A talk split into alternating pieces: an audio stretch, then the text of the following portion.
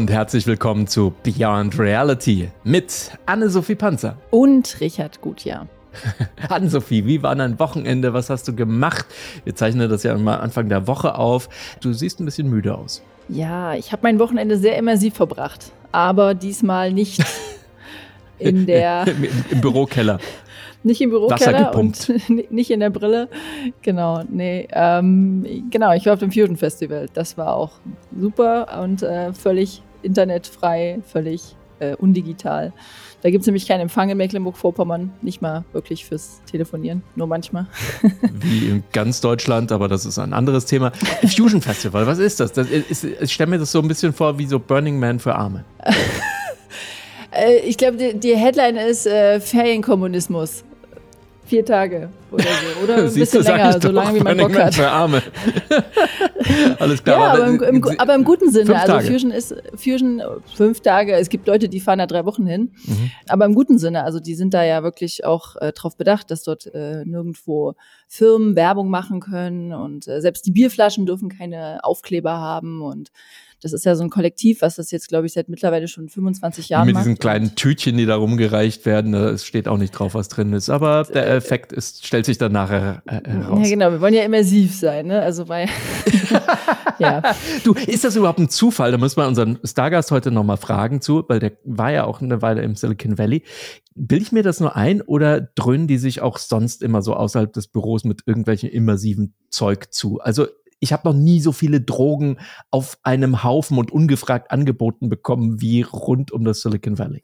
Okay, was und zwar organisch, organisch und synthetisch. Nein, um Gottes Willen, nee, da muss ich dann immer um 8 Uhr im Bett sein, wenn das Sandmännchen kommt. Aber das ist ein anderes Thema. Fusion Festival. Ich habe die Seite gerade mal aufgemacht. Ich lese das mal vor, damit unsere Hörerinnen und Hörer einen Eindruck kriegen. Fernab des Alltags entsteht für fünf Tage eine Parallelgesellschaft der ganz speziellen Art. Im kollektiven Ausnahmezustand entfaltet sich an einem Ort ohne Zeit ein Karneval der Sinne, in dem die Sehnsucht nach einer besseren Welt sich spiegelt. Äh, eine bessere Tagline für Vision Pro könnte man jetzt auch nicht sich überlegen, oder? ich wollte gerade sagen, es stand direkt aus, aus Cupertino wahrscheinlich, das haben die geklaut. Ja. Sehr gut, aber genau. ist es denn so wirklich so gewesen? Erzähl uns mal ein, vielleicht noch jugendfreies äh, Snippet so aus deinem Leben oder zumindest woran du dich noch erinnern kannst.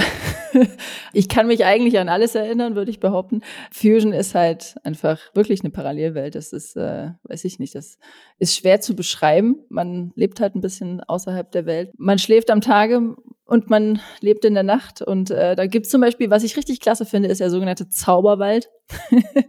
ähm, das ist auch Immersion ohne Brille. Das ist, die haben dort alles mit, das ist ja 25, über 25 Jahre gewachsen. Das ist ein ehemaliges ähm, sowjetisches Armeegelände und die haben das gekauft nach der Wende und ähm, der Zauberwald, äh, das ist alles mit Lichtern geschmückt und das sind wirklich dort ähm, Leute, die dann aus äh, Spaß an der Freude da irgendwas aufgebaut haben. Zum Beispiel musst du irgendwo im Wald einen auf 2,50 Meter Höhe gehängten Knopf finden und musst irgendwie mit anderen Leuten eine Räuberleiter machen äh, oder musst einen Weg finden, da hoch dran zu schlagen und wenn du das schaffst, dann auf einmal geht ein eine riesige Disco-Kugel mitten in diesem Wald an und die dreht sich und die wirft eine Million kleine Glitzerpunkte und die ganzen verzauberten Leute, die durch den Wald laufen, die stehen dann alle plötzlich da und machen, oh, geil. Und dann so, das dauert dann zehn Sekunden und dann ist es wieder aus. Und dann muss halt sich wieder irgendeiner finden oder müssen sich mehrere finden, um das auszulösen. Und da gibt's ganz viele solche kleinen Sachen, die sind ziemlich witzig. Da kannst du sehr lange Zeit verbringen. Okay. Und, und dann gibt es natürlich auch mega geile Musik-Acts. Also das ist ja auch der Hauptgrund. Es ist ja ein Musikfestival. Mhm. Und, und, und, dann geht man zusammen im, im, im Zauberwald Mushrooms sammeln. Alles klar. Ähm, du, ähm, wir haben ja ganz viele, wir haben ja ganz viele Themen auch diese Woche wieder. Und das finde ich so schön. Und eines der, der krassesten Themen ist wirklich kaum einen Monat ins Land gegangen. Schon gibt es die größte Hiobs-Botschaft ever seit der Apple Vision Pro. Und zwar, dass es die Apple Vision Pro vielleicht gar nicht so einfach im Laden zu kaufen gibt also erstens werden sehr viel weniger produziert als ursprünglich gedacht und dann musst du da richtig, keine Ahnung, ein Rezept kriegen oder so etwas über, also du kannst nicht einfach in den Apple Store gehen und sagen, hier, ich leg da eben mal 4000 Euro auf den Tresen und dann gehst du mit einer, mit einer weißen Plastiktüte nach Hause. Ah, ah, äh, da werden richtig Termine gemacht Da musst du wahrscheinlich auch irgendwie überhaupt erstmal äh, zugelassen werden, dass du einen Termin kriegst. Und wenn du ein bisschen Glück hast, also nicht nur die Kohle, sondern eben auch das Glück, dann kriegst du vielleicht sogar am Ende eins. Also irgendwann mal dann auch in Europa. Was ist denn da kaputt? Wie interpretierst du das? Ist das eine künstliche Verknappung oder ist das Ding dann doch so kompliziert herzustellen, dass sie danach halt sagen können, boah, wir sind, haben den Demand nicht erfüllen können, weil wir haben nur fünf hergestellt. Ob es eine künstliche Verknappung ist, kann ich nicht sagen. Ich weiß nicht, wir haben ja immer noch Chipkrise. aber, aber es ist ja eigentlich total smart, oder? Also, dass du halt dann wirklich, dass Apple dann wenn du bereit bist, dieses Geld auszugeben, du willst diese Brille wirklich haben, dass du dann einfach ähm, auch ein besonderes Erlebnis bekommst und dass du ein, ein tolles Onboarding bekommst, dass du die Lichtabdichtung auf dich angepasst wird und wenn du eine Sehhilfe brauchst, dass die Korrekturgläser genau für dich ausgewählt werden. Also ich finde das ziemlich smart, weil dann gehst du mit einem Produkt nach Hause, was du halt auch, du bist gut eingewiesen worden, du kannst es toll bedienen, es macht ein, macht ein super User-Feeling und das ist ja auch immer der Anspruch von Apple, dass das einfach wirklich cool sein soll und nicht sich irgendwie billig anfühlen soll. Du, demnächst verkaufen die das dann noch als Bausatz. Dann kann man alles selber zusammenbauen und dann kann man später sagen, guck mal, Papa, das habe ich gebaut. Hat, hat man auch ein tolles Onboarding, ne? Alles, das wird alles kommen, ich sag's dir, an Sophie. Aber es gab noch weitere Themen. Für die Themen günstige Version dann. Genau, genau, für die, für die nicht Pro, für die, für die, genau, so, so Holzklasse. Für die Apple IKEA. Apple ST, Ikea. genau. Sehr gut. Oder irgendein so ähm, schwedischer Name für eine Brille. Ich weiß es nicht. Genau. Billy Pro. Ähm, okay, was gab es noch in dieser Woche? Palmer Lucky, der Oculus-Gründer und jetzt, äh, oh wow, Waffen-Startup-CEO, äh, spricht Echt? in sehr hohen Tönen von der AVP. Ja. Okay. Krass. Naja. Okay. Ja. Hm. ja.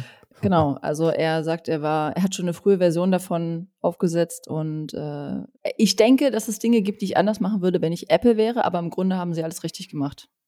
Sie haben nichts Krass. furchtbar Falsches getan. Na gut, ich meine, der Typ hat ja verkauft, ne? Dem kann das scheißegal sein, was Zack jetzt irgendwie, ob der seine Oculus irgendwie im Cagefight dann irgendwie noch trägt. Und ähm, also dem muss das jetzt nicht mehr interessieren, was mit Oculus los ist, oder? Kann jetzt auch Werbung ja, für der Apple hat ja auch, der hat, der hat so lange gerantet, bis sie ihn dann, äh, glaube ich, rausgeschmissen haben oder so, ne? Oder so muss man es machen, siehst du? Vielleicht machen die noch einen Triple irgendwie im Cage. das wäre wär lustig, oh, irgendwie oh so einen oh flotten. Äh, ja, gut, aber lassen wir es. Okay, super. Also der findet die Apple Vision Pro gar nicht so schlecht. Vor allem, er hat auch gesagt, irgendwie, ist gut, dass sie nicht so billig geworden ist, sondern ne, sich Apple treu geblieben ist und ganz oben nochmal draufsetzt, eben für das zahlkräftige ja. Publikum. Publikum. Und ein bisschen auch, dass er das Publikum versucht zu erziehen. Ne? Das, also, weil ich glaube, die waren beide, also er, hatte nichts dagegen, dass Apple die, den, den Akku einfach äh, so an extra äh, extern macht und nicht irgendwie noch auf die, die, das Headset mit draufsetzt.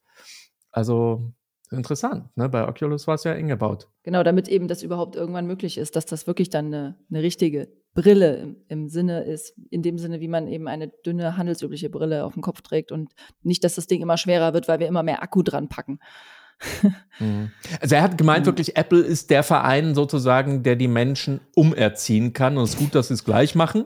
Nee, das ist gleich machen, weil dann ist später die Erwartung nicht mehr so groß oder so, wenn du dann runter vom Headset zur Brille übergehst, dass du sagen, ja klar gehört dann Akkupack noch an den, an den, ja. an den Gurt. Genau, sie, also sie frame die Erwartungen zumindest von den Leuten, genau, dass sie dann, dass sie damit auch, dass sie das hoffentlich damit klarkommen, dass wir alle damit hoffentlich klarkommen.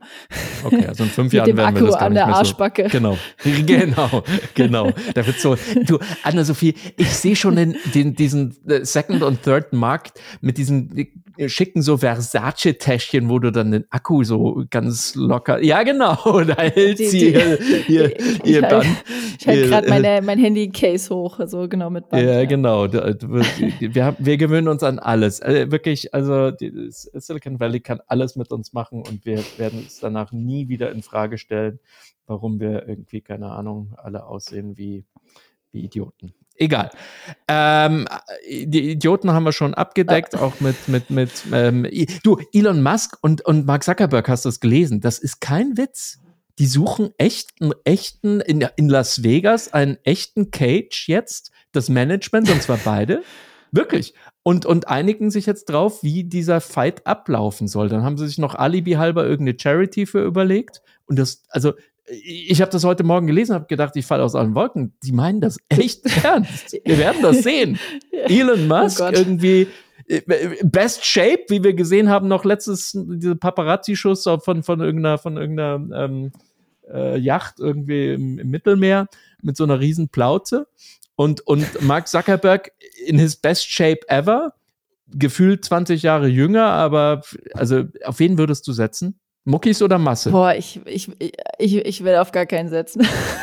Aber du bist richtig heiß auf den Fight, oder? Ich bin sowas von heiß. Ich bin heiß wie Frittenfett auf diesen Fight. Weißt du, wenn immer du denkst, es geht nicht mehr bescheuerter. Die zwei reichsten Menschen der Welt. Vielleicht können wir uns dann äh, Tickets leisten, wo auch immer das. Äh, ich habe gehört, die römische Tourismusbehörde hat angeboten, das Kolosseum zu nehmen. Richtig, das hat Elon Musk auch schon getwittert. Also es wird jedenfalls beyond belief. Rom, beyond, oh beyond belief. Es ist ja. Wahnsinn. Du, ich glaube, wir sollten uns ein bisschen mehr an der wirklichen Wirklichkeit orientieren, solange es sie noch gibt. Und ähm, lass uns doch anfangen, heute mit unserem äh, Special Guest heute hier, hier in die Folge zu starten, weil das ist wirklich jemand, den wir uns lange gewünscht haben, weil wir auch gesagt haben, wir wollen ja mit Leuten sprechen, die aus so einem Teil wie der Vision Pro von Apple dann das meiste rauskitzeln können. Und wen könnten wir uns da Besseres vorstellen als jemand, der schon seit fast einem Jahrzehnt, glaube ich, oder über einem Jahrzehnt sich mit dem Thema wirklich aktiv beschäftigt. Er ist VR-Entwickler, Cognitive Scientist und er ist der CEO CEO von realities.io. Herzlich willkommen in der Show, Daniel Sproll. Moin zusammen. Schön, dass ich hier sein darf. Hallöchen. Hey. Dankeschön. Von wo bist du uns zugeschaltet heute? Äh, aus dem wunderschönen Neukölln in Berlin. Wunderbar. Da haben wir jetzt wieder so ein Dreiländereck hier. Berlin, München, Köln. Das ist wunderbar. Decken wir fast. Nein, nein, Neukölln. Neu also auch Neukölln. Berlin. Auch Berlin. Entschuldige. Jetzt, jetzt habe ich dich falsch verstanden. Alles klar. Das ist so ein relativ schmales Dreieck. Ja, ja, gut. Okay. Aber in Berlin müsst immer in Doppelpack kommen, um mit uns Münchnern mitzuhalten. Ich wollte dich mal gleich fragen, was ist denn ein Kognit Kognitionswissenschaftler genau. Was, mhm. äh, wo, was, was, was macht der so? Äh, Kognitionswissenschaften äh, äh, hat das äh, sehr ähm, äh, einfache Ziel sich gesetzt, den menschlichen Verstand zu verstehen und ähm, verbindet dazu eben äh, ganz, ganz viele verschiedene Wissenschaften, ähm, also klassischere Wissenschaften wie zum Beispiel Neurowissenschaften, Psychologie, aber auch äh, künstliche Intelligenz, Philosophie, Linguistik und solche Geschichten. Und die Idee ist eben so, all diese Disziplinen die aus verschiedenen Richtungen versuchen, den Verstand zu verstehen, werden quasi zusammen gelehrt als eine, als eine Wissenschaft, um eben diese Schnittpunkte zu, zu haben. Und also es ist ein interdisziplinärer, äh, interdisziplinäres äh, Forschungsfeld, ähm, das eben versucht, diese ganzen Sachen zu vereinen. Und äh, man kann das hier in Deutschland zum Beispiel im wunderschönen Osnabrück studieren und sich mit dem menschlichen Verstand dort beschäftigen. Was wird man dann, wenn man so etwas macht? Also du bist ja jetzt in die VR gegangen und in die Entwicklerszene oder sowas, aber gibt es dann auch so, keine Ahnung, Psychologen oder was sind so Berufsbilder, die sich aus so einem mhm. interdisziplinären Studium am Ende ergeben? Also das klassische Berufsbild ist natürlich, dass du einfach in die Forschung gehst. Also das ist so, dass das dafür ist der Studiengang so ein bisschen in, intended äh, gemacht. Ähm, äh, ganz klassisch haben auch viele von meinen Kommilitoninnen und Kommilitonen gemacht. Ähm, aber äh, wir haben auch immer so ein bisschen rumgewitzelt, dass es eigentlich auch die perfekte Vorbereitung Vorbereitung auf die Tech-Branche heutzutage ist, ähm, weil man diese ganzen Hot Topics irgendwie so ein bisschen mitgenommen hat, so von AI bis natürlich so, so Neuroscience und, und Psychology, was dann sehr, sehr relevant für User Experience Design ist. Und eben auch, das war der Ort, wo ich, wo ich dann sehr, sehr früh schon mit, mit Virtual Reality in Kontakt gekommen bin, weil dort äh, in dem Bereich eben sehr, sehr viel geforscht wurde, schon seit den 60ern ne, ähm, mit Virtual Reality als Werkzeug weil das natürlich immer interessant ist, wenn du wissen möchtest, wie verhalten sich Menschen in gewissen Situationen, musst du natürlich ihre Umwelt anpassen können. Und Virtual Reality ist natürlich da ein sehr, sehr gutes Werkzeug, um das zu tun in einem experimentalen äh, Setup. Also ich habe auch eine Zeit lang Menschenversuche gemacht, wie man so schön sagt. Was genau hast du da gemacht? nee, das, das, klingt, das, klingt, das klingt jetzt brutal, das ist war nicht. Ich habe mich, äh, ich hab mich mit, dem, mit dem menschlichen Navigationsverhalten beschäftigt. Äh, das war, war alles sehr, sehr tame und auch vom, vom äh, FX-Board abgesegnet. Ähm, wir haben Leute durch so, durch so Sternenfelder fliegen lassen und dann geguckt, wie sie sich da verhalten äh, unter verschiedenen Stimuli und verschiedenen ähm, Situationen. Ihr habt ja ein mega erfolgreiches Produkt, wofür ich euch auch liebe. ich spiele es nämlich sehr gerne. Und äh, wir haben uns ja auch vor ein paar Wochen ähm, auf einem Meetup in Berlin getroffen und da hast du ja auch darüber berichtet, nämlich Puzzling Places. Magst du vielleicht kurz erklären, was Puzzling Places ist für alle, die es noch nicht kennen? Klar, gerne. Puzzling Places ist Puzzeln in 3D und zwar in VR. Hier in Deutschland gibt es ja viele Leute, die diese Ravensburger 3D-Puzzle noch kennen. Also es geht so ein bisschen in diese Richtung. Der Twist dabei bei uns ist immer noch so ein bisschen, das sind alles reale Orte. Also wir haben sehr, sehr viel Know-how über die Jahre aufgebaut im Bereich äh, 3D-Scanning, über Fotogrammetrie und Laserscanning und solche Geschichten.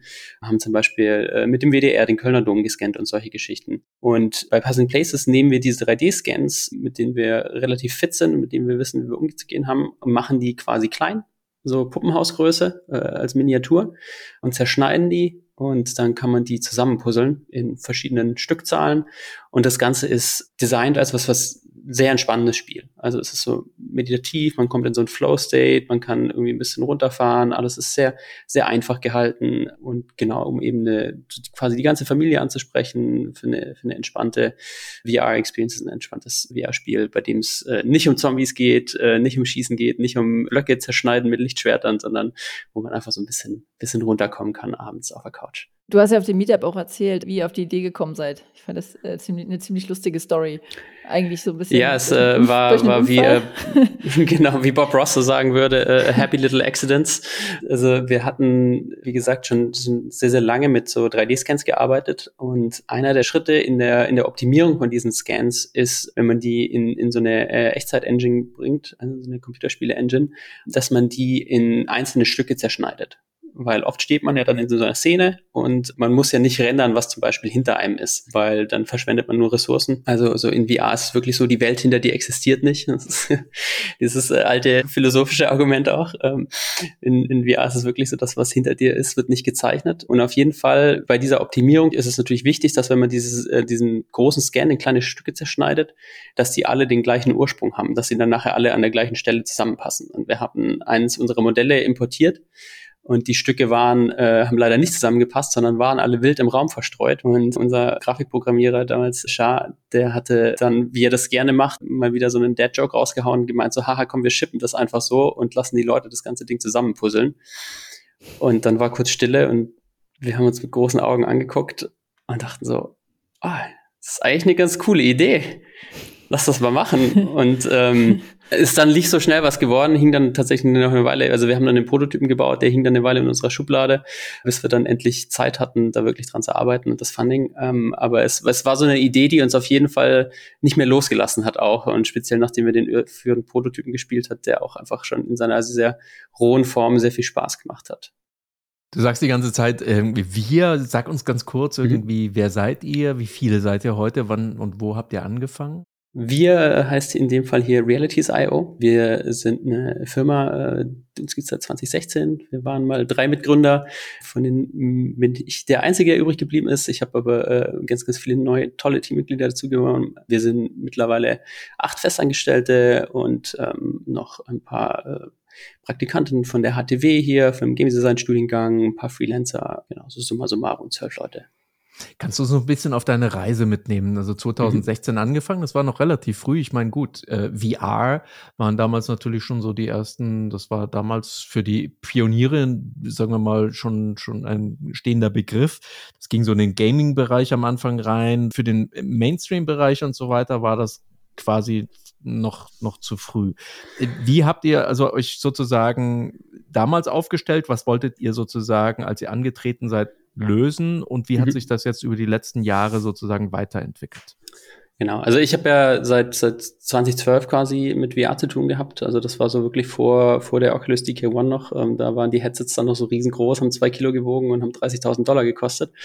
Das war dann wirklich für diesen Wissenschaftsbereich. Bin dann ähm, über einen kleinen Zwischenspurt bei, bei Audi, die damals angefangen haben mit diesem Konfigurator-Thema, äh, zu einer Agentur in München gekommen, Reflect, ähm, die viel AR und VR gemacht haben damals und ähm, habe dann über Meetups quasi meine Mitgründer kennengelernt, äh, damals äh, den Dominik Eskevi und den David Finsterwälder Und mein Mitgründer David Finsterwalder, der hat äh, damals schon in der Archäologie äh, mit Fotogrammetrie gearbeitet, also mit 3D-Scanning und war Gamer und hat sich gedacht so, hey, eigentlich diese zwei Sachen passen voll gut zusammen. Warum macht denn da kaum jemand was damit? Und das war so ein bisschen die Gründungsidee, mit der wir dann losgelegt haben, diesen Bereich zu erforschen. Also diese Idee, wir können jetzt ähm, über Fotogrammetrie, also über 3D-Scanning durch Fotos quasi sehr, sehr fotorealistische äh, Modelle der realen Welt erzeugen und die dann wiederum in VR darstellen auf eben eine, eine natürliche Art und Weise, die auch dann sehr, sehr immersiv ist. Und das Ganze einfach sich anzuschauen, was kann man damit machen, äh, das war so die Grundidee von Realities.io. Und das war daher auch der Name äh, äh, Realitäten rein und raus, also IO ist äh, Input-Output. Das war so äh, die Grundidee. Und wir haben dann natürlich relativ schnell gemerkt, das ist besonders interessant für Orte, an die man normalerweise nicht so hinkommt. Äh, also Orte zugänglich zu machen, die, die oft unerreichbar sind. Da scheint Virtual Reality natürlich dann besonders. Ähm, genau, und mit der Idee haben wir 2016 dann ähm, Realities.io gegründet, hatten dann, Dominik äh, auch direkt eine Einladung für den Accelerator Boost VC in, in San Mateo. Waren dann die ersten acht Monate dort quasi vor Ort im Silicon Valley. Sind auch technisch gesehen eine US-Firma und haben dann so diese ganze frühe äh, crazy Zeit, ähm, als, als, das, äh, als die Oculus äh, Rift, äh, das Consumer Kit und die, die Vive rauskamen, dort mitbekommen. War natürlich super spannend. Haben dann auch ganz klassisch ähm, so eine erste Finanzierungsrunde äh, eingesammelt mit dieser Idee zugrunde liegend, okay, wir bauen einfach Technologie und, und eine Möglichkeit, äh, Orte anzugucken äh, in VR, die man eben aus der realen Welt scannt. Also äh, wir hatten ein frühes Produkt, das hieß Realities. Da ist zum Beispiel ne, diese Geschichte mit dem Kölner Dom, habe ich vorher erwähnt, ist da drin und noch ein paar andere Sachen. Ähm, so, wenn man jetzt zurückguckt, war es, glaube ich, vor allem so eine glorifizierte Tech-Demo und für uns was, wo wir viele, viele Sachen ausprobieren konnten. Wir haben das immer so ein bisschen zwei, zweigleisig gemacht. Auf der einen Seite haben wir gesagt, okay, ähm, wir bauen eben wirklich an dieser Technologie ähm, weil dieser ganze Prozess, reale Orte eben dort darstellen zu können, war sehr, sehr kompliziert, als wir damals angefangen haben. Also es war, war extrem aufwendig und den Schritt für Schritt eben zu automatisieren und, und effizienter zu machen. Das war die eine Seite, das ist wirklich Technologieentwicklung dann.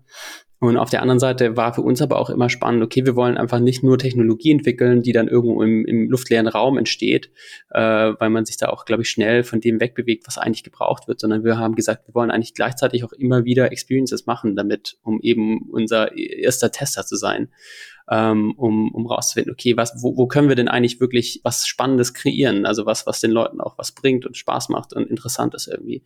Und darüber sind dann diese, diese Experiences äh, gekommen, die dann in Realities zusammengefasst wurden. Hm. Und ihr habt schon so ein paar, paar Partner, hast du ja schon genannt, äh, unterwegs, der WDR mit dem Kölner Dom, äh, Audi hast du angeschnitten, äh, aber auf eurer Webseite stehen dann auch so illustre Vereine wie NASA und ESA. Was macht ihr denn mit denen? Genau, das waren, das waren so kleinere Projekte, die haben uns immer mal wieder, äh, also man war da halt in Kontakt. Ähm, für die ESA haben wir zum Beispiel mal das Columbus-Modul äh, gescannt ähm, das, also sie haben ja so eine Trainingsversion davon. Da war auch immer so, ah, okay, lass uns mal was damit machen, lass uns mal was damit machen. Ist leider nie so richtig was rausgekommen, aber äh, also wir haben den Scanner auf jeden Fall noch auf so einen Harddisks liegen. Und für die NASA, für die haben wir mal so ein bisschen, ähm, die haben uns mal angefragt, weil sie so ein riesiges Mars-Analog-Gelände äh, haben, das sie äh, gescannt hatten und ähm, wo sie dann einfach so ein bisschen wissen wollten, ah, okay, wie kann man denn das weiterverarbeiten? Was kann man denn damit machen? Wir haben dann auch so eine, so eine Demo zusammengehackt für sie in, in irgendwie so zwei Tagen, weil sie eine Präsentation hatten, wo sie das Ding dann gerendert darstellen mussten. Also äh, ist immer ganz spannend, was, was man plötzlich irgendwie so für Anrufe bekommt und man natürlich äh, die, die at nasa.gov im E-Mail äh, bei sich im Postfach findet, denkt man sich, hoch, was ist denn jetzt wieder los? Habt ihr denn das, das Mondmodell nochmal wiederverwenden können in Puzzling Places? Das Mondmodell leider nicht äh, tatsächlich, äh, oder das, das, Ma äh, Mars-Analog Mond, leider nicht. Das ist, glaube ich, auch ein bisschen, sorry, das ist ein undankbares Puzzle. Äh, es ist so wie das eine Million Zeile Puzzle. Äh, genau. You will never finish it. Wir reden ja ganz viel über die Vision Pro und Puzzling Places. Dafür braucht man ja ähm, ganz viel die Controller. Um, also musst du ja ständig nutzen, um die Puzzlestücke zusammenzustecken. Und was, was denkst du, wird das mit dem bloßen Finger-Tracking auch gut gehen? Oder wird das, was, Hast du dich da schon mal informiert bei irgendjemandem, der es ausprobiert hat? Was habt ihr da für Pläne? Genau, also Puzzling Places gibt es jetzt auch schon äh, relativ vielen Plattformen, die jetzt schon äh, zu haben sind. Ähm, also wir sind auf, auf Quest, wir sind auf PlayStation VR, wir sind auf Pico, wir sind sogar auf der HTC. Ähm, und äh, Handtracking gibt's ja auch auf diesen Plattformen schon zum Teil. Ähm, wir haben uns bisher immer so ein bisschen zurückgehalten damit. Wir hatten, glaube ich, irgendwie schon über die Jahre mal zwei Prototypen gebaut und waren nie so richtig happy damit. Ähm, weil das Problem immer war, man hatte einfach, es war nicht verlässlich genug. Also ja. unser Spiel ist ja sehr, sehr stark darauf ausgelegt, dass es, dass es super einfach ist und dass es, dass es sehr, also frustrationsfrei ist. Es muss einfach alles funktionieren, sehr polished. Und wir hatten immer das Gefühl, dass das Handtracking, so wie wir es bisher designt, also in unseren Prototypen ausprobiert hatten, war einfach nie gut genug, dass wir das Gefühl hatten, okay, wir können das so shippen. Ähm, also es ist nicht so, dass, dass das nicht geht, aber es war einfach irgendwie nicht so richtig geil. Ähm, wir haben es jetzt nochmal, wir haben jetzt tatsächlich nochmal einen Anlauf gestartet äh, und arbeiten da aktuell auch gerade dran, haben jetzt, glaube ich, ein bisschen eine bessere Lösung gefunden. Und das, das macht dann schon Spaß auch, aber es, es muss halt wirklich gut funktionieren. Und ich glaube, ähm, das ist natürlich spannend. Äh, Apple ist dann natürlich besser, aber wenn man so ein bisschen zwischen den Zeilen liest in den Präsentationen, die sie da so haben, ist es natürlich auch super spannend, weil sie ja sehr, sehr viel eigentlich, also in, in der Entwicklung dort auch äh, einen dazu hintreiben wollen, dass man nicht das komplette Handtracking verwendet. Also ich weiß nicht, wie, wie tief ihr schon eingestiegen seid in diese Developer-Dokumentation. Es gibt ja verschiedene äh, Kontexte, in denen man das Ganze so entwickeln kann. Es gibt ja zum Beispiel diese Windows oder diese, ähm, diese ähm, Volumes, Spaces. die quasi ähm, Genau, also erstmal die Volumes und die Windows, die in, deinem, in, in diesem Pass-Through rumfliegen können. Da kann man zum Beispiel überhaupt gar kein komplettes Handtracking verwenden, sondern das ist einfach komplett alles gekapselt äh, man kriegt nur diese System Gestures. Und die sind natürlich optimiert darin, ähm, äh, dass sie möglichst gut erkennbar sind. Deswegen hält man die Hände hier unten, wo die Kameras sie gut sehen. Weil der Moment, wo man anfängt, mit den Händen irgendwie so vor dem Gesicht rum zu bewegen, ähm, kann es natürlich sein, dass die Kameras die Finger nicht mehr gut sehen. Und dann hat man halt diese Effekte, ne, was man False Positives oder False Negatives nennt, dass das man, dass man den Klick registriert, wo keiner ist, oder, oder wenn jemand loslässt, äh, dass, dass da kein, dass es einfach falsch eingenommen wird. Und ähm, das vermeiden sie natürlich ganz, ganz clever dadurch, dass sie eben sagen, okay, wir machen überhaupt gar kein Handtracking, sondern du hast deine Handy schön hier unten, wo wir sie gut sehen können und du hast ähm, dazu die Kombination von den Augen als, als Input-Device. Und das ist natürlich super clever.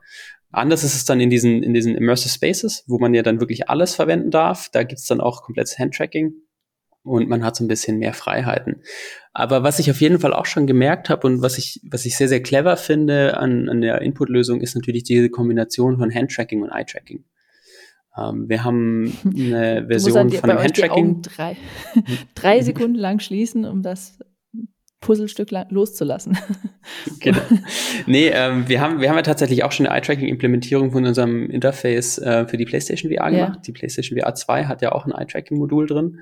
Und das hat mir sehr, sehr viel Spaß gemacht. Das äh, hatte, ich, hatte ich damals entwickelt, weil man eben, das ist schon so eine Information, die man immer haben wollte als Entwickler eigentlich. Also nämlich dieser User Intent. So was möchte der Nutzer oder die Nutzerin gerade machen. Und es gibt eigentlich äh, jetzt mal abseits von irgendwelchen Brain Interface oder sowas, also wenn man direkt aus dem Gehirn liest, gibt es eigentlich keinen besseren, ähm, keinen besseren Blick, was ein User oder eine Userin machen möchte, als das Eye-Tracking ähm, weil man jede Aktion eigentlich vorbereitet wird dadurch, dass du, dass du äh, eine, etwas anguckst. Und diesen User-Intent lesen zu können und den zu kombinieren dann mit anderen Input-Modalitäten, äh, wie zum Beispiel entweder einem Controller oder auch einem Handtracking, ist natürlich super gut, weil es extrem präzise ist. Und das ist ja immer eines der großen Probleme vom Handtracking, ist, dass es so unpräzise ist. Äh, und wenn man natürlich diesen, diesen ähm, sehr, sehr genauen ähm, Long Range, äh, also über Distanz diese Auswahl ähm, über Augen macht und dann einfach nur noch die, die, diesen, äh, dieses Klick, also dieses Bestätigen der Aktion ähm, über die Hand macht, das ist natürlich sehr, sehr, sehr gut. Äh, also das habe ich mir damals auch schon gedacht, äh, dass das eigentlich, äh, als ich dieses Ding für PlayStation gebaut habe, dass das eigentlich der Weg vorwärts ist, ist diese Kombination aus Handtracking und Eye-Tracking, ähm, weil es dadurch wirklich erst benutzbar wird so richtig. Wo hast du, als du die Präsentation gesehen hast, gesagt irgendwie, okay, das ist jetzt das, wofür sich Apple entschieden hat. So wollen sie das Ding auf den Markt und damit auch serientauglich machen. Hast du gedacht irgendwie, okay, das ist ein Entertainment-Ding, äh, weil die haben ja auch sehr viel mit Filmen und so, mit Disney gemacht. Hast du gesagt irgendwie, ja, das wird jetzt so eine edlere Games-Konsole? Oder glaubst du tatsächlich, dass wir damit arbeiten werden? Also Stichwort Spatial Computing. Also erstmal muss ich gestehen, ich habe die Präsentation nicht live angeguckt. Ich finde diese Präsentation immer fürchterlich. Ich kann mir das immer nicht angucken. Ich finde die viel zu cringy. Ich lese am nächsten Tag immer die Zusammenfassung und gucke dann die Developer Talks an. Ich lese, ich lese lieber das Buch. Das war genau. viel besser als der Film. Genau. Nee, ich, ich finde, ich finde also mittlerweile auch bei Meta, also die Meta, die letzte Meta Connect hat uns angeguckt, die, die Kino, aber das ist wirklich, also wir sitzen dann immer im Büro zusammen und, und lachen uns schlapp drüber, weil, äh, also keine Ahnung, ich finde diesen Stil irgendwie immer so ein bisschen merkwürdig.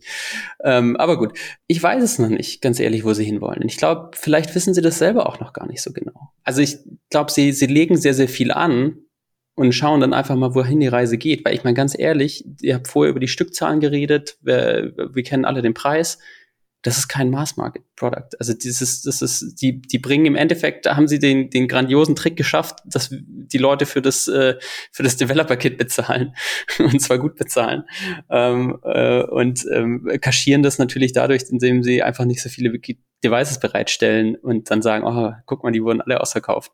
Also ich, ich ich glaube, sie sind da selber noch offen. Ähm, das war ja zum Beispiel bei der Apple Watch auch so, äh, dass, dass es durchaus äh, dann in eine andere Richtung ging, als was es, also am Anfang wurde es ja so als ein Lifestyle-Luxury-Ding äh, vermarktet und am Ende war es dann halt vor allem ein Fitness-Tracker. Und das hat sich aber erst herausgestellt, dass das Ding dann in kleiner Zahl auf dem Markt war, mit einer, mit einer äh, Testgruppe ähm, und vor allem die, die Third-Party-Developer dann erst richtig loslegen konnten. Und ich glaube, dort wird es auch so ein bisschen so sein.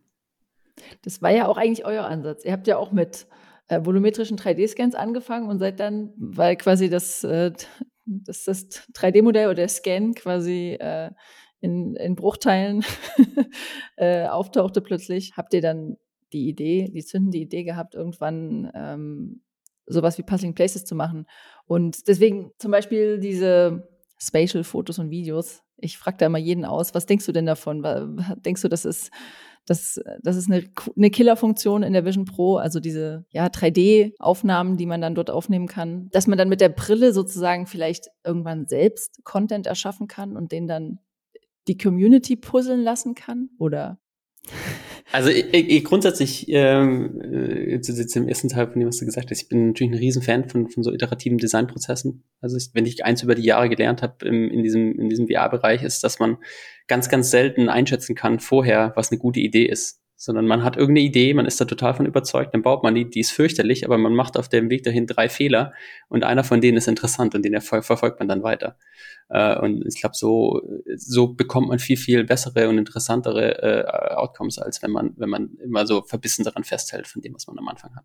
Diese Spatial Photography oder äh, Spatial Captures wird spannend. Ich kann es mir ganz ehrlich noch nicht so vorstellen, wenn man dann da so Ne, das wurde das viel gemimte Bild war ja, äh, wie der Vater mit der mit der äh, Apple Vision Pro beim Kindergeburtstag sitzt und äh, da creepy daneben hockt und, und das Ganze aufzeigt. Das kann ich mir nicht vorstellen. Aber ich meine, Apple ist Apple, das heißt, wahrscheinlich wird es im nächsten oder übernächsten äh, iPhone wird es dann wahrscheinlich drin sein und man kann damit die Dinge aufnehmen und dann ist das Ding natürlich wieder Hammer. Also äh, ja.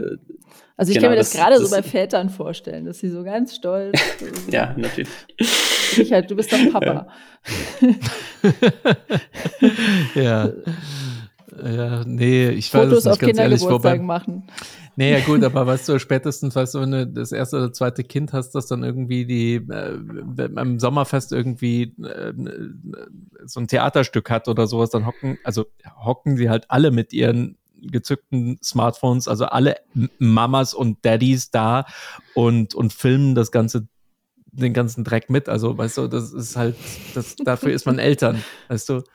Aber du, äh, weg von den Kindern. Ähm, ich habe mich gefragt, irgendwie, du, du, hast vorher gesagt, dir ist das so zu cringy, irgendwie diese Präsentationen, die so nach dem amerikanischen Style, wir wanna make the world a fucking better place und so weiter. Und dann gibt's immer so diese, diese Herzschmerzmomente auf der Bühne. Wie hat sich das so, ich meine, du warst acht Monate dort beim, beim Onboarding sozusagen in San Mateo. Wie war, was, was war das für eine Zeit damals und wie ist das heute? Also glaubst du irgendwie, das klang vorhin so wie, ja, man ist da so unter sich und man hockt dann so da, so ein paar Dudes und, und äh, baut halt alles irgendwie, was man nur irgendwie technisch bauen kann und hofft dann, dass irgendeine von der Spaghetti, die man an die Wand knallt, dann irgendwo hängen bleibt. Kannst du uns ein bisschen so, so, so ein Silicon Valley-Feeling geben? Wie war das für dich als Deutscher dort? Also leider waren es wirklich erstmal vor allem Dudes, was ich sehr schade fand. Ähm, äh, äh ich glaube, Boost CC hat sich da mittlerweile auch ein bisschen besser aufgestellt, dass sie da ein bisschen diverser geworden sind. Aber also es war, äh, war jetzt nicht so glamourös, wie man sich das vielleicht vorstellt. Ne? Wir saßen halt tatsächlich einfach äh, vor allem in so einem, in so einem Keller äh, in San Mateo äh, mit, äh, mit Kunstrasen auf dem Boden. An Sophie blitzen gerade die Augen auf in ihrem Keller. Ja, aber es war noch, es war, es war noch nicht mal es, war, es war noch nicht mal ein Souterrain, es war wirklich einfach nur ein Keller mit äh, nur Neonröhren äh, an der Decke und Kunstrasen auf dem Boden. Das war so eine alte, äh, äh, ich glaube, es war eine Tiefgarage früher einfach mal. Ähm, äh, wo wir dann da. Äh, Garage waren. ist im Silicon Valley Pflicht. Garage ist Pflicht. Garage genau. Silicon Valley ist on brand. Garage verspricht ich sag's Erfolg. nur Daniel. Genau. so sieht's aus. Ähm, genau, es war einfach eine große Garage, damit man da mehr Companies reinstecken kann gleichzeitig. ähm, genau, und dann haben wir, haben wir da gearbeitet und, und ja, klar, es war einfach so ein bisschen, ich meine, wir hatten natürlich schon so eine Idee, mit der wir da auch angetreten sind und ausge also es, es auch ausgewählt wurden. Ähm, aber dann war es natürlich, okay, was, was baut man daraus? Was, was, was bekommt man für Input? Und also eine der Sachen, die natürlich schon extrem cool ist, ist, du, du hast einfach krassen Zugang zu krassen Leuten dort. Also du kannst wirklich mit vielen Leuten einfach mal ganz entspannten Kaffee trinken gehen. Also das, das ist schon Wahnsinn. Ähm, da, da ist sehr, sehr wenig Berührungsangst, da ist sehr, sehr wenig so Hierarchiedenken da. Ähm, ähm, Gerade wenn man dann auch über so einen Accelerator dann irgendwie noch kommt und vielleicht so ein paar warme Intros kriegt. Aber selbst wenn man die Leute einfach nur anhaut und sagt, hey, wir arbeiten was cool, und sagen die, hey, cool. Und man setzt sich dahin und, und, und redet darüber. Und es ist so lustig, ich glaube, eine der eine der schlimmsten deutschen Krankheiten, die mir immer wieder begegnet, ist, ist so Leute, die ein neues äh, Unternehmen starten oder irgendwie eine neue Company starten wollen und dann fragst du sie, ja, was macht ihr denn? ja, das kann ich dir noch nicht sagen, das ist geheim.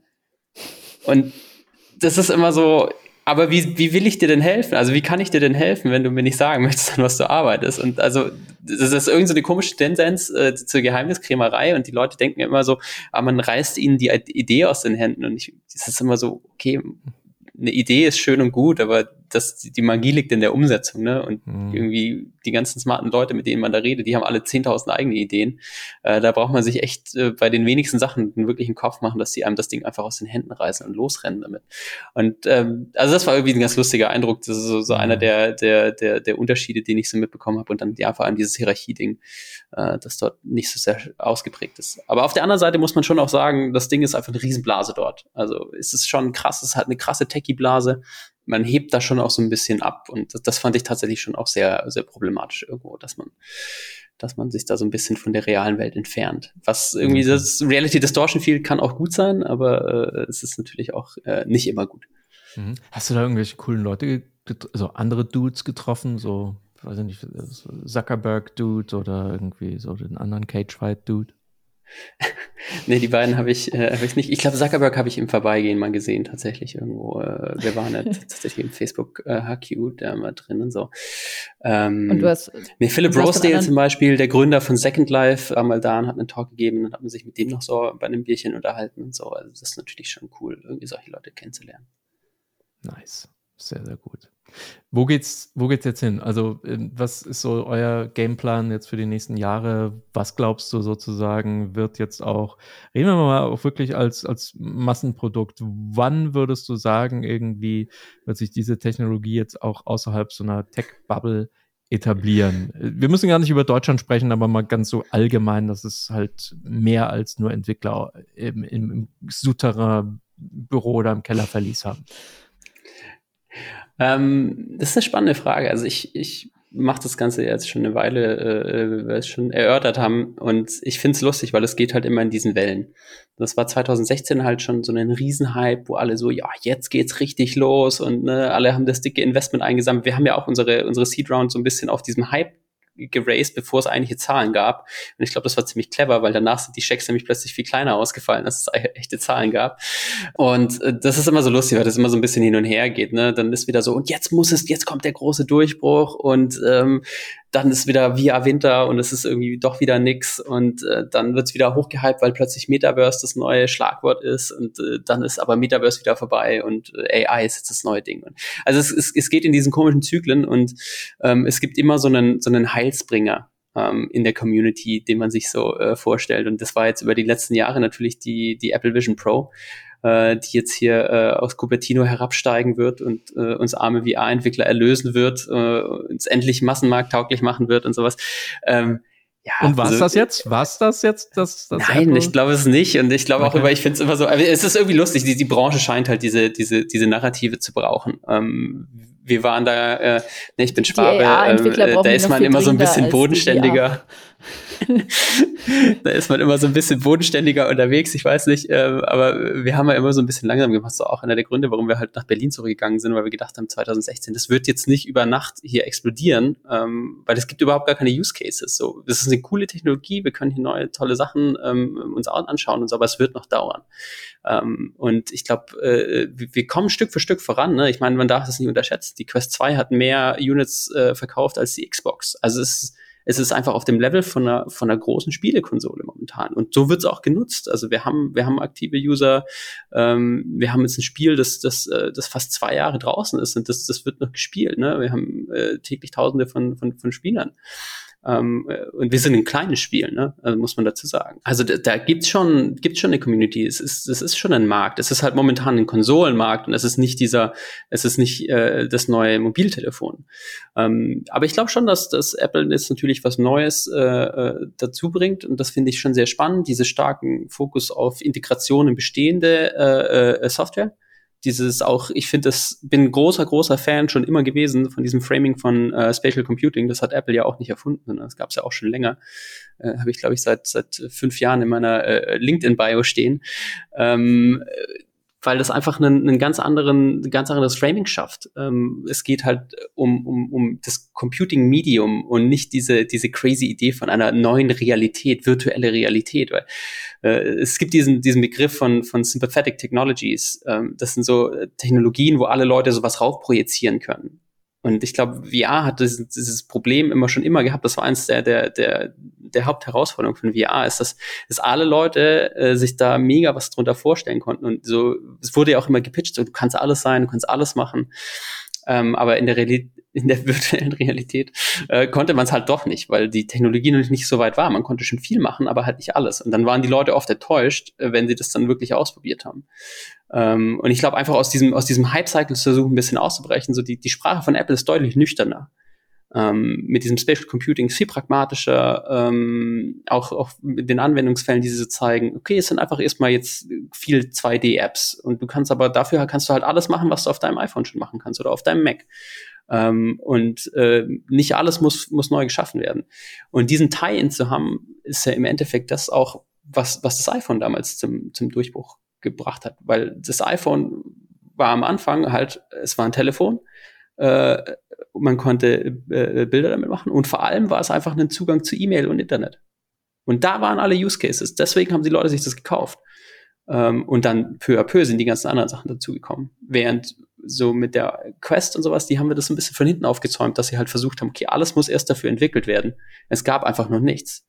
Ähm, und man konnte, klar kannst du damit ins Internet, aber es war nie so wirklich geil dafür. Und ähm, von daher, das finde ich, das finde ich auf jeden Fall super viel spannender, dass es ein deutlich integrierterer äh, Ansatz ist. Ähm, und da, damit kann man schon wirklich nochmal Leute über diese, über diese Spielekonsolenbereich hinaus erreichen. Ja, da muss ich nochmal reingrätschen. Ich sehe gerade, wir sind ja jetzt hier auch mit Bild während der Aufzeichnung verbunden. Du trägst ein T-Shirt von der Connect. ist das irgendwie so ein Bote darauf, dass jetzt, wo du sagst irgendwie, nee, Apple war jetzt nicht der große Heilsbringer, dann setzen wir ab jetzt ab was Ende Oktober irgendwie auf die Quest 3. Wird das vielleicht dann den großen Durchbruch bringen?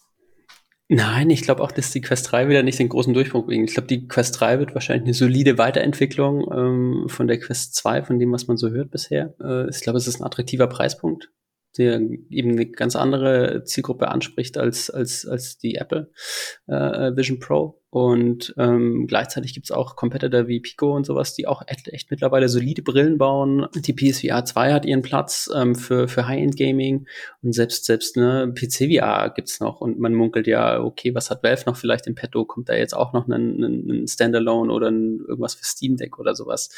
Ähm, und ich glaube, das ist gut so grundsätzlich ist diese Competition gut, diese Variety gut, dass es verschiedene Anbieter gibt, die verschiedene Richtungen äh, explorieren. Ähm, und auch, auch als Developer ist es, ist es für uns natürlich super spannend und super wichtig, dass es nicht diese Monopole gibt. Weil das ist für uns auch immer der Punkt, wo wir halt extrem angreifbar und extrem äh, verlässlich sind. Ähm, wenn natürlich jetzt alles über Oculus läuft, dann sagt Oculus, okay, heute sind es 30 Prozent, äh, die wir von euch als Developer als Cut bekommen, morgen sind es 50 Prozent. Und wenn ihr nicht in unseren Publishing-Deal äh, geht, dann äh, werdet ihr auch nicht mehr, nicht mehr äh, im Store gezeigt oder sowas. Also äh, von daher, ich finde das gut, dass es verschiedene Brillen gibt. Ich glaube, keine davon wird, wird der absolute Heilsbringer sein. Dazu, glaube ich, investieren alle Seiten zu viel Geld, äh, beziehungsweise sind äh, schamlos am Kopieren ähm, von, von dem, was die anderen machen, dass sich da so ein richtig krasser Vorsprung äh, raussetzt. Ich, ich glaube, wie gesagt, die, die, die arbeiten alle an ihrer Nische und das ist, das ist auch gut so. Vielleicht abschließende Frage noch mit Bitte um kurze Antwort, weil wir sprengen schon fast wieder unser Sendevolumen hier.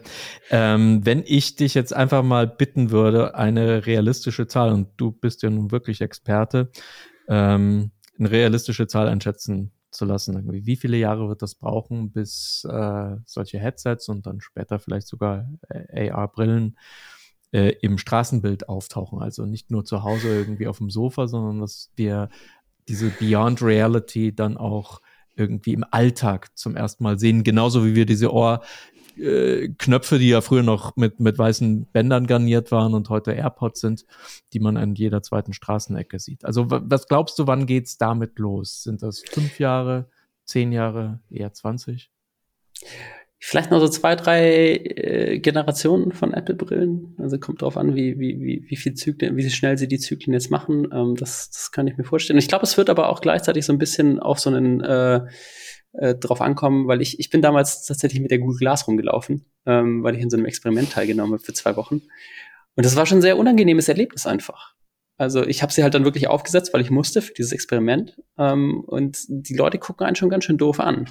Und ähm, also es gab ja damals diesen großen Glasshole-Backlash und ich glaube, dass das was ist, was auch heutzutage äh, äh, akuter denn je ist. Äh, mit den ganzen äh, politischen Fragestellungen, die auch so ein bisschen hochkochen. Ne? Wir haben jetzt alles dieses Ding mit der Titan mitbekommen, äh, äh, dass, dass, dass diese, dieser das, glaube ich, schnell als was Elitäres wahrgenommen wird. Und ich glaube, das ist, das ist sehr gefährlich, wenn es, wenn es diesen elitären Vibe und diesen elitären Touch hat, äh, dann kann ich mir auch vorstellen, dass es wieder so einen Backlash gibt und dass es doch noch deutlich länger dauert. Und dann kommt es natürlich sehr, sehr stark darauf an, wie unauffällig die Dinger werden. Also wenn man es einfach irgendwann nicht mehr so richtig sehen kann. Ähm, und natürlich wie nützlich. Weil äh, wenn das einfach mega nützlich ist, dann äh, arrangiert man sich vielleicht auch mit ein paar Leuten, die doof gucken. Aber wenn es einfach nicht so mega viel nützt, dann äh, geht man das vielleicht natürlich nicht an. Ich bin gespannt, äh, was Apple designmäßig auch noch raushaut. Ich bin, war so ein bisschen enttäuscht von der Apple Vision Pro. Sie sieht irgendwie für mich immer noch relativ dorky aus. Ähm, aber schauen wir mal, wohin die Reise geht.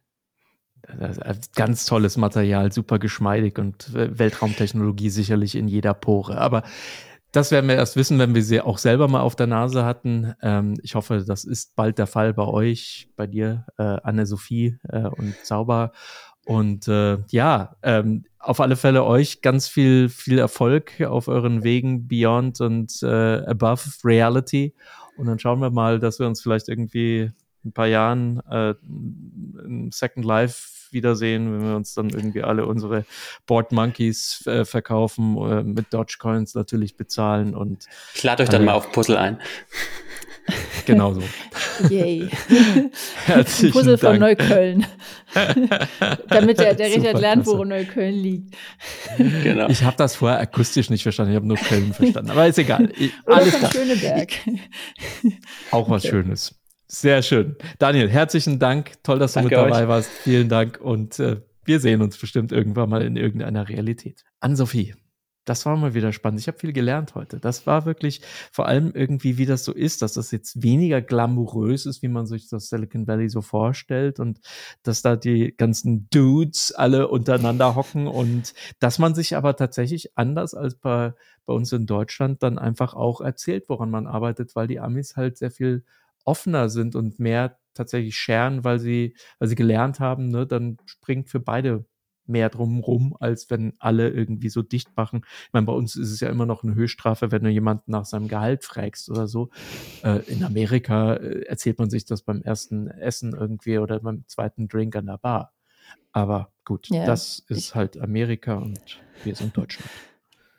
Ich finde auch die äh, Attitüde so ein bisschen, also das natürlich ist das alles immer, das kann alles immer schnell so ein bisschen ins Extreme drehen, aber ähm, so auf dem South by Festival, so Amerikaner sind auch immer sehr begeistert ganz schnell von allem und die, die teilen auch mal schnell so Lob aus oder so ein einfach nur ein Kompliment, was auch, äh, wenn man so erzählt, was man macht, da sind alle immer sehr schnell gehypt, was ganz cool ist, äh, wenn man da so am Anfang steht noch und so ein bisschen schüchtern von seiner Idee erzählt und äh, ne, so als Gründer ist das, glaube ich, auch ein, ein, cooles Klima. Natürlich kann immer äh, schnell dann auch so oberflächlich werden, aber das ist ja in Deutschland schon ein Stück weit, genau, bisschen anders, ein Stückchen ne? mehr, ein Stück, Stückchen geht bei uns. Auf, bei uns ist noch ein bisschen Luft nach oben, was so ein ja, bisschen ja, so genau. Freude und und und äh, wie, wie heißt Auf das? Jeden Fall, ja. wie, wie, wie, wie heißt das? Äh, das andere, also das Gegenteil von Missgunst?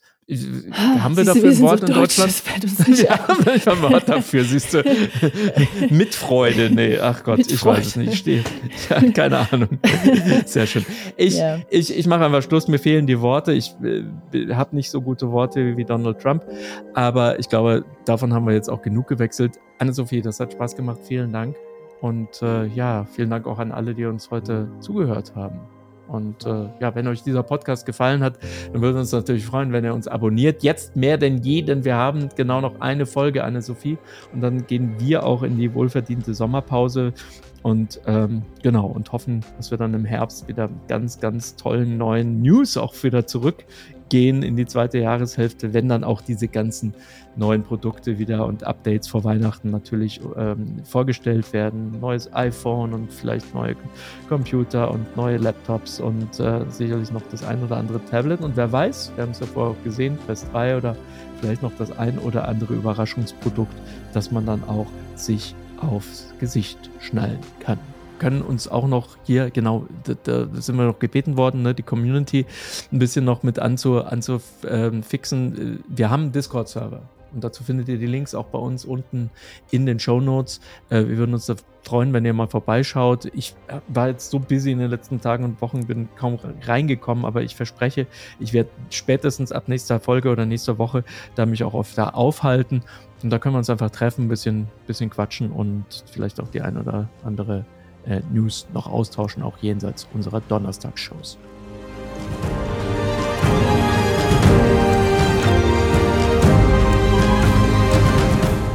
Und deswegen hören wir uns dann auch das nächste Mal, nächste Woche Donnerstag. Schön, dass ihr dabei wart. Genau, schön, dass ihr heute dabei wart. Hoffentlich genau hört ihr das nächste Mal noch rein und dann habt ihr eure Ruhe von uns. So sieht's aus. Genau. Alles auf jeden Fall eine schöne Woche dir. Dir auch, Richard. Ciao. Mach's gut. Ciao.